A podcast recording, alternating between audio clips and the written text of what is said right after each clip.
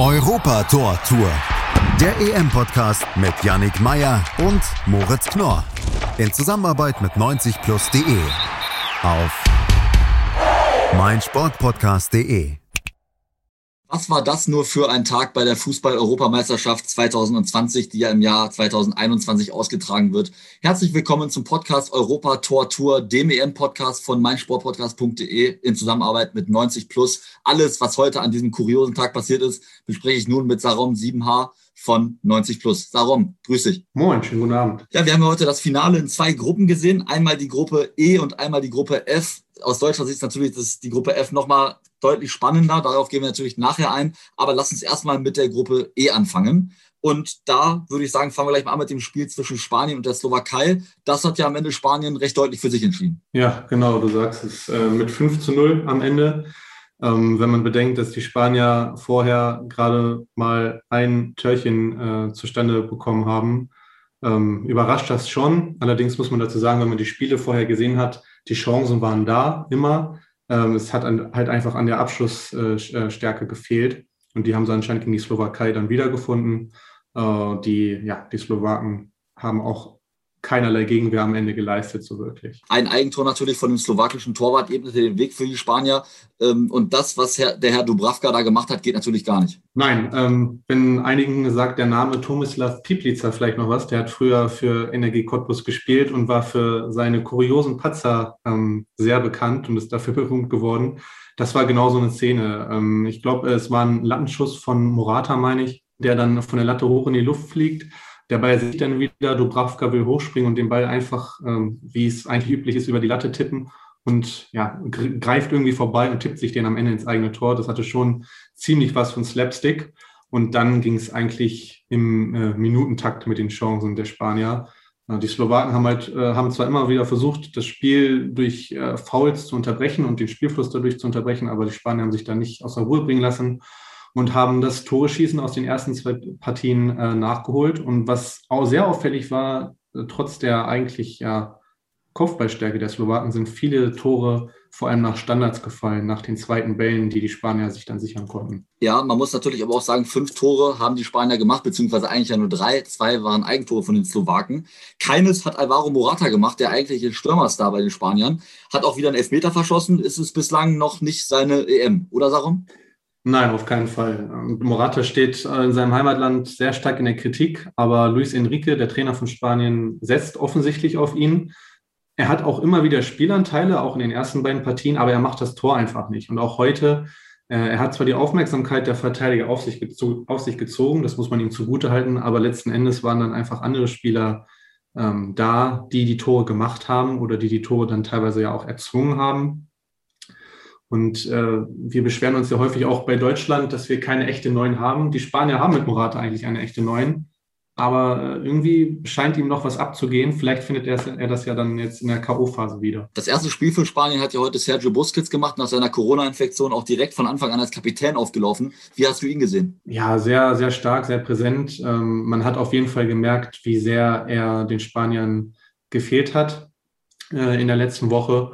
Und äh, ja, er ist, hat auch selber vor dem Spiel gesagt, dass er jetzt äh, auch wieder als Kapitän dafür verantwortlich ist, ähm, seine Kollegen aufzurichten, auch mental und sie anzuführen. Und das hat man, ähm, ja, ich finde, schon sehr stark gemerkt, wenn man sich ähm, ein bisschen mit ihm befasst hat während des Spiels. Ähm, war immer wieder lautstark und ähm, hat Anweisungen gegeben und scheint äh, ja das richtige Bindeglied gewesen zu sein, was den Spaniern gegen die Schweden und gegen Polen gefehlt hat. Ich finde, so ein Ergebnis ist ja immer ein bisschen trügerisch. Also wenn jetzt eine Mannschaft mit 5 zu 0 gewinnt, ist das ja ein sehr, sehr deutliches Ergebnis. Spanien war, wie ich finde, auch deutlich überlegen, hat wirklich ein gutes Spiel gemacht. Aber trotzdem muss man sich da natürlich immer die Frage stellen, war Spanien nun eigentlich im Endeffekt so gut oder waren die Slowaken so schwach? Wie würdest du die beantworten? Ja, das ist immer eine schwierige Frage. Ich würde schon sagen, wie du es selber auch äh, gerade schon erwähnt hast, die Spanier waren gut, sie waren sehr dominant, äh, wie immer Ballbesitz in den 60 oder 70 Prozent, an die 60 oder 70 Prozent Prozent. Sehr bestimmend auch in der Art und Weise, wie sie spielen. Viele Kurzpässe, die Slowaken sind andauernd hinterhergelaufen. Ähm, und was noch gegen Schweden und Polen das Problem der Spanier war, dass die Gegner auch immer wieder Nadelstiche gesetzt haben, das haben sie eben diesmal unterbinden können. Und ja, die Slowaken, also ich würde schon sagen, zu 70, 80 Prozent geht dieses 5-0 schon auf, auf die Kappe der Spanier. Ähm, aber die Slowaken waren auch einfach, ich kann mich an keine einzige wirklich gute Chance äh, erinnern. Und das war ein ganz, ganz anderer Auftritt als noch im ersten Spiel gegen äh, Polen. Und ja, anders als 2016 gibt es kein Überraschungsachtelfinale für die Slowakei.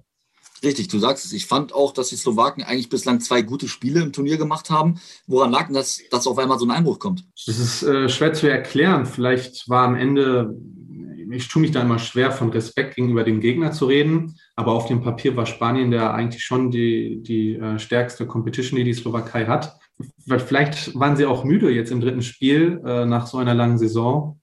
Andererseits äh, ja, spielen ja die meisten in der Mannschaft auch jetzt nicht in den äh, höchsten Ligen, wo wirklich viel Frequenz war jetzt in der letzten Saison. Ja, es war, also man kann nicht sagen, dass das Spiel körperlos war der Slowaken. Also sie sind, äh, wie gesagt, sie haben immer wieder das Spiel auch mit kleinen Nicklichkeiten unterbrochen. Aber es hat einfach, ja, der Punch nach vorne gefehlt. Es gab keinerlei Entlastung, weil eben Spanien andauernd den Ball hatte. Und das ist ja eben das, was seit Jahren die Spanier eigentlich auch ausmacht, dass man selten den Ball hat als Gegner und dementsprechend auch selten eigentlich zu Torchancen kommt. Darum lass uns noch mal kurz nach vorne schauen. Und zwar für die Spanier, wir haben es ja angesprochen, geht das Turnier weiter. Im Achtelfinale trifft man auf die Kroaten. Nun hat ja Spanien noch nicht sonderlich überzeugt in der Gruppenphase, außer jetzt eben dieses Spiel gegen aber auch wirklich schwache Slowaken, wie wir jetzt ja analysiert haben.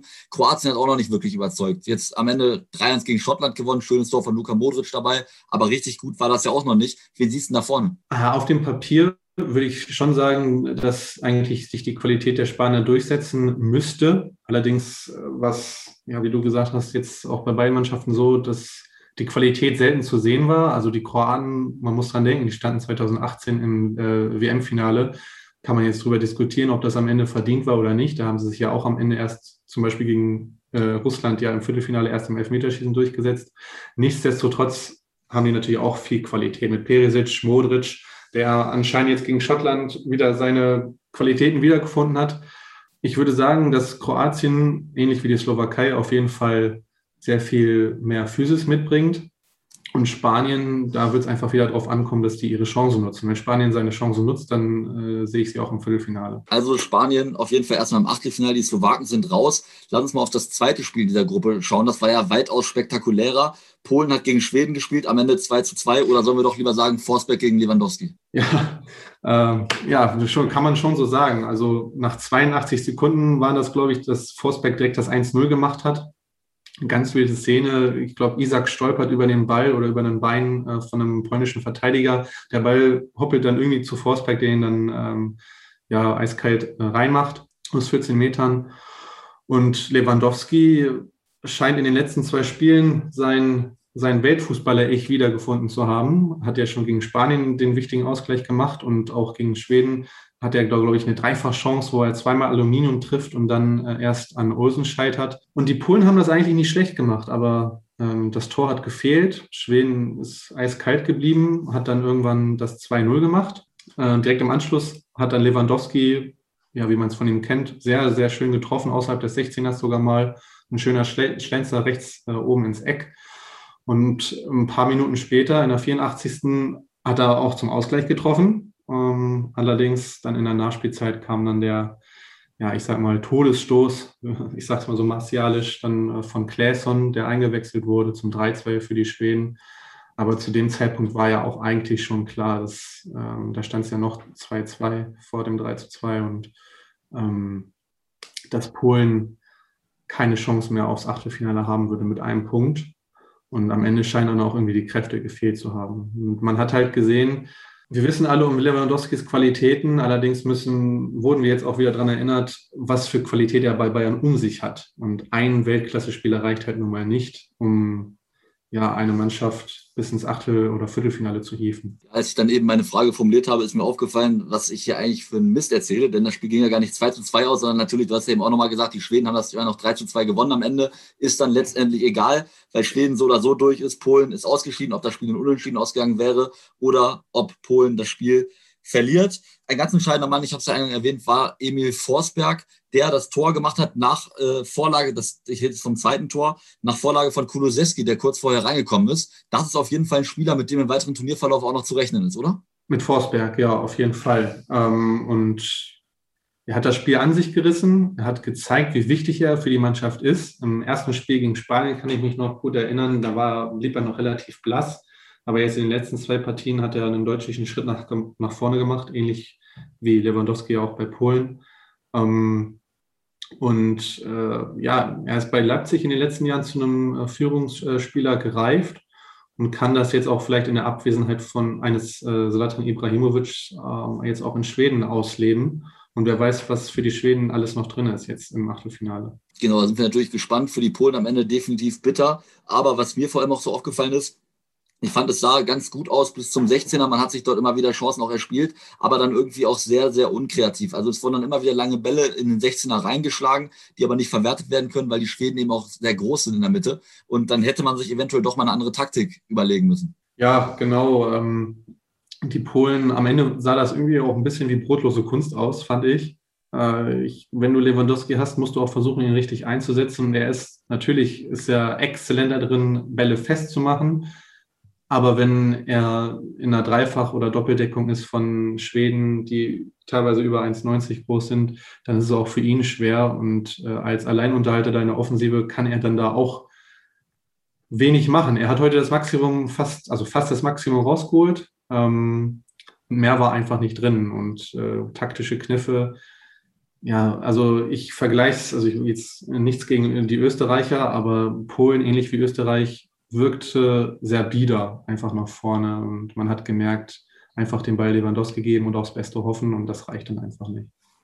Also am Ende Polen ausgeschieden, kein EM-Titel für Lewandowski, auch wenn das natürlich noch ein ganzes Stück weit hin gewesen wäre. Schweden darf sich weiter Hoffnung machen, dass man dieses Jahr mal richtig weit kommt bei dieser Europameisterschaft. Sie spielen auch wirklich ansehnlichen Fußball. Und bevor wir gleich auf das absolut spannende Finale in der Gruppe F eingehen, gehen wir kurz in die Pause beim Podcast Europa Tor Tour. Schatz, ich bin neu verliebt. Was? Da drüben. Das ist er. Aber das ist ein Auto. Ja, eben. Mit ihm habe ich alles richtig gemacht. Wunschauto einfach kaufen, verkaufen oder leasen. Bei Autoscout24. Alles richtig gemacht. Und da sind wir auch schon wieder frisch aus der Pause beim Podcast Europa Tor Tour und kümmern uns nun um das Finale in der deutschen Gruppe F. Ungarn hat gegen Deutschland 2 zu 2 gespielt. Frankreich und Portugal trennen sich auch mit 2 zu 2 unentschieden. Mein Gast von 90 Plus, Sarom 7H, entscheidet du, mit welchem Spiel wir anfangen. Ja, dann würde ich doch einfach mal mit unserer DFB-11 anfangen, würde ich sagen, oder? Sehr gerne. Ja, was sagst du? Und erstmal, wenn wir mal auf die Ausstellung schauen, gab dann ja eine Änderung. Leroy Sané ist gestartet, bisschen überraschend, anstelle von Goretzka für Thomas Müller. Wie hast du diesen Kniff von Joachim Löw gesehen? Grundsätzlich war die Idee nicht schlecht ähm, auch jemanden äh, in die Startelf zu bringen, der vielleicht auch mal in ähm, ein paar Dribblings gehen kann und auch äh, eins zu eins Situationen für sich entscheiden kann. Ähm, und es ja auch in einem, so einem Turnierverlauf, gerade jetzt mit diesen großen Kadern von 26 Leuten, immer wichtig ist, auch, ja, sag ich mal, die Balance zu halten. Und äh, wir kennen das, alle, die selber Fußball spielen, kennen das. Jeder Spieler ist glücklich, wenn er eingesetzt wird und noch glücklicher, wenn er sich wirklich wie ein Teil der Mannschaft fühlen kann. Also die Italiener machen das zum Beispiel, äh, der Mancini macht das äh, grandios. Allerdings äh, fand ich persönlich, dass Sané diesmal auch wieder, wie schon so oft, sehr blass geblieben ist. Äh, man könnte jetzt nett sein und sagen, bemüht. Ähm, aber ja, seine Dribblings waren oder seine 1 gegen 1 Situationen waren im Ansatz da, aber am Ende hat er dann doch oft abgebrochen und den Ball wieder zurück zu äh, Ginter oder Rüdiger gespielt. Und ja, er hat kaum Flanken mal in den 16er geschlagen. Es war, ja, man hätte darüber diskutieren können, ob es nicht vielleicht bessere Optionen gegeben hätte, zum Beispiel ein ähm, Volland anstelle eines Müller da vorne reinzustellen. Aber ähm, ja, wie wir immer so schön sagen, wir sind 80 Millionen, 82 Millionen Bundestrainer, wir wissen es alle immer besser. Ähm, letztlich sind wir nicht live dabei im Training äh, und bei den Taktikbesprechungen. Löw wird seine Gründe gehabt haben. Äh, bleibt abzuwarten, wie das jetzt im Achtelfinale dann sein wird. Deutschland ist ja wirklich gut reingestartet ins Spiel. Man hat auch direkt eine Chance von Kimmich, der den Ball sensationell runternimmt, wie ich finde, und dann auch noch zum Abschluss kommt aus sehr spitzen Winkel. Gefährliche Aktion vom Bayern-Spieler. Und dann kam die kalte Dusche. Adam Soloy trifft nach guter Flanke von Roland Schorloy, dem Freiburger, zum 1 zu 0 für die Ungarn. Und da fragt man sich ja immer, wie kann das sein, dass dort in der deutschen Abwehr so viele Abstände sind? Ja, es ist erstaunlich, weil es gefühlt, wenn man sich die Gegentore anschaut, die Deutschland in den letzten Spielen, also auch über die letzten Monate äh, hinweg bekommen hat, sich oft eins zu eins gleichen. Jetzt heute war es wieder das Gleiche. Man verliert im Aufbauspiel den Ball. Die äh, Verteidiger sind alle sehr, sehr weit aufgerückt. Ich glaube, äh, ähm, Ginter und Rüdiger standen weit in, auch in der Hälfte der Ungarn.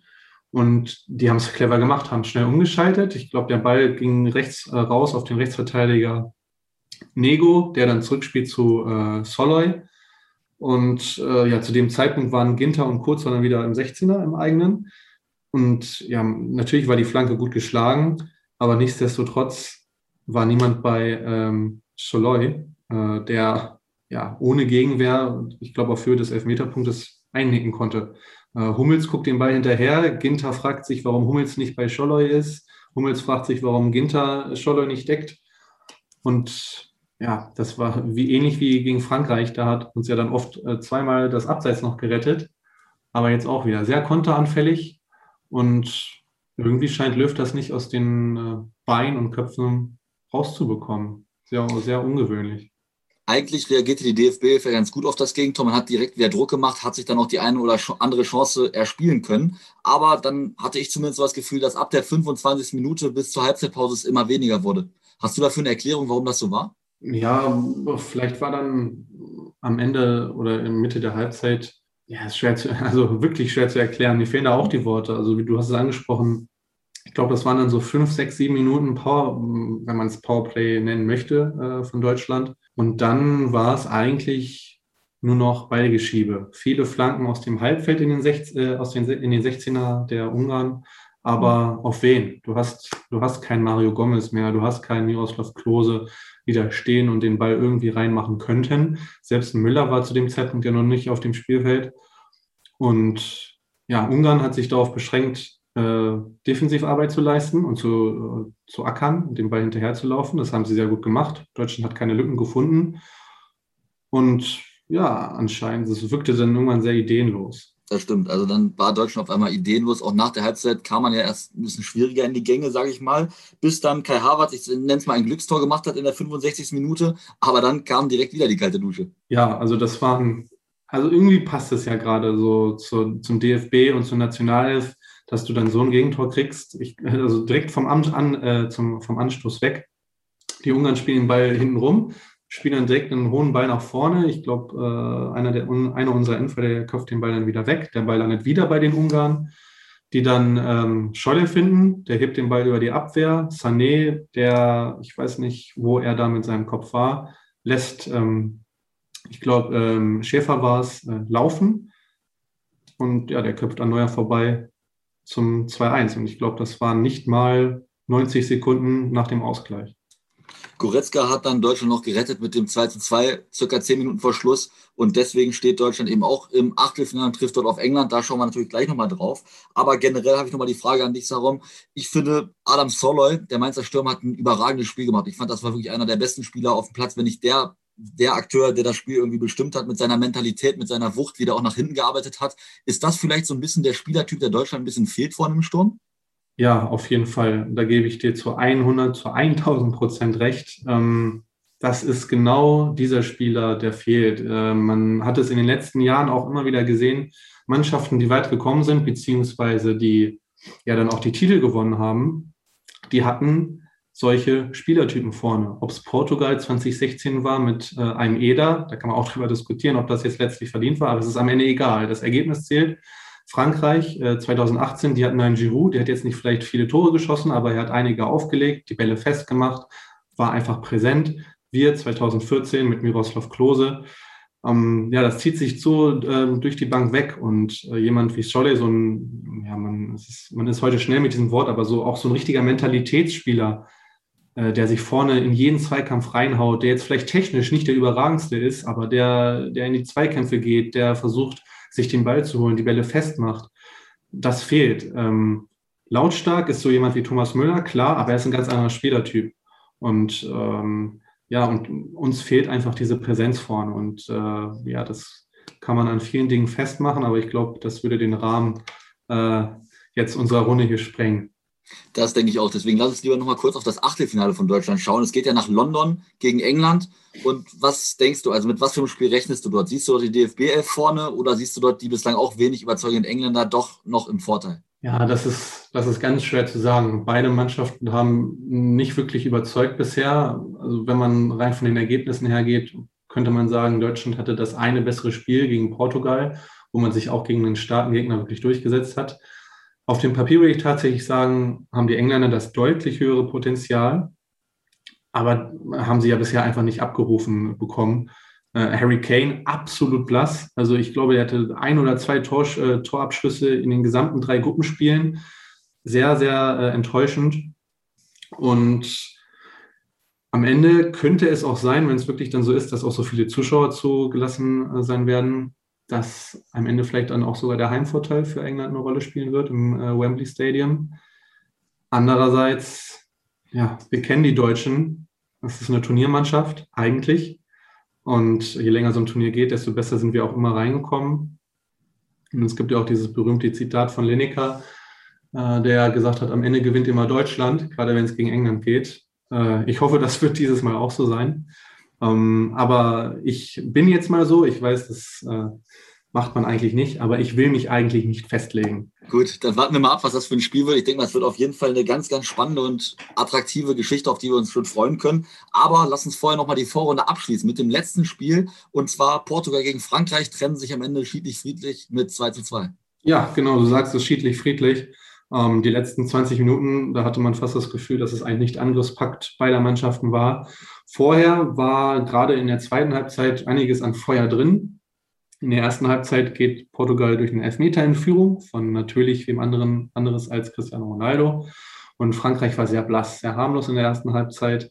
Ist dann, hat dann selbst kurz vor der Halbzeit noch einen, ja, ich nenne es mal eine fragwürdige äh, Elfmeter äh, für sich ähm, entschieden bekommen, den Benzema dann reingemacht hat. Und so sind die dann eben im 1 zu 1 in die Pause gegangen. Danach war Portugal am Drücker, aber Frankreich ist auch stärker geworden und äh, geht dann durch äh, erneut Benzema in Führung hat dann auch noch eine Riesenchance durch Pogba und Griezmann, eine Doppelchance, wo Rui Patricio sehr stark gerettet hat. Und ja, wie es dann, wie hätte es anders sein sollen, dass dann erneut Cristiano Ronaldo per Elfmeter ausgleicht. Ja, vorher hatte er schon eine gute Aktion gegen Kim Pembe, wo er wieder in unnachahmlicher Manier da zum Kopfball hochsteigt, aber diesmal nicht platzieren kann. Ja, torreich, zwei sehr teure, torreiche Begegnungen. Am Ende mit einem versöhnlichen Ende, sage ich mal, für Deutschland. Und ja, Frankreich und Portugal, die haben das dann da irgendwie so ein bisschen unter sich ausgemacht. Keiner wollte mehr so richtig die letzten paar Minuten. Beide wussten anscheinend, dass sie durch sind und haben dann ihre Kräfte wahrscheinlich auch etwas geschont. Genau, und nicht vergessen sollten wir natürlich die Ungarn, die, wie ich finde, ein wirklich gutes Turnier gespielt haben, die in allen drei Spielen wirklich gut waren, gegen Portugal am Ende noch unglücklich verloren haben. Ansonsten zwei Punkte in dieser absoluten Todesgruppe geholt haben. Ne? Auf jeden Fall. Also ich glaube, damit hätte echt niemand gerechnet. Äh, ich bin auch sehr, sehr beeindruckt äh, von den Ungarn und äh, ich bin auch ganz ehrlich, ähm, als objektiver Betrachter hätte ich es den Ungarn heute durchaus gegönnt, weil es einfach eine klasse Leistung war. Nicht nur, also wirklich nicht nur kämpferisch, sondern auch taktisch. Sie haben sehr gut verteidigt, haben immer wieder Nadelstiche nach vorne gesetzt.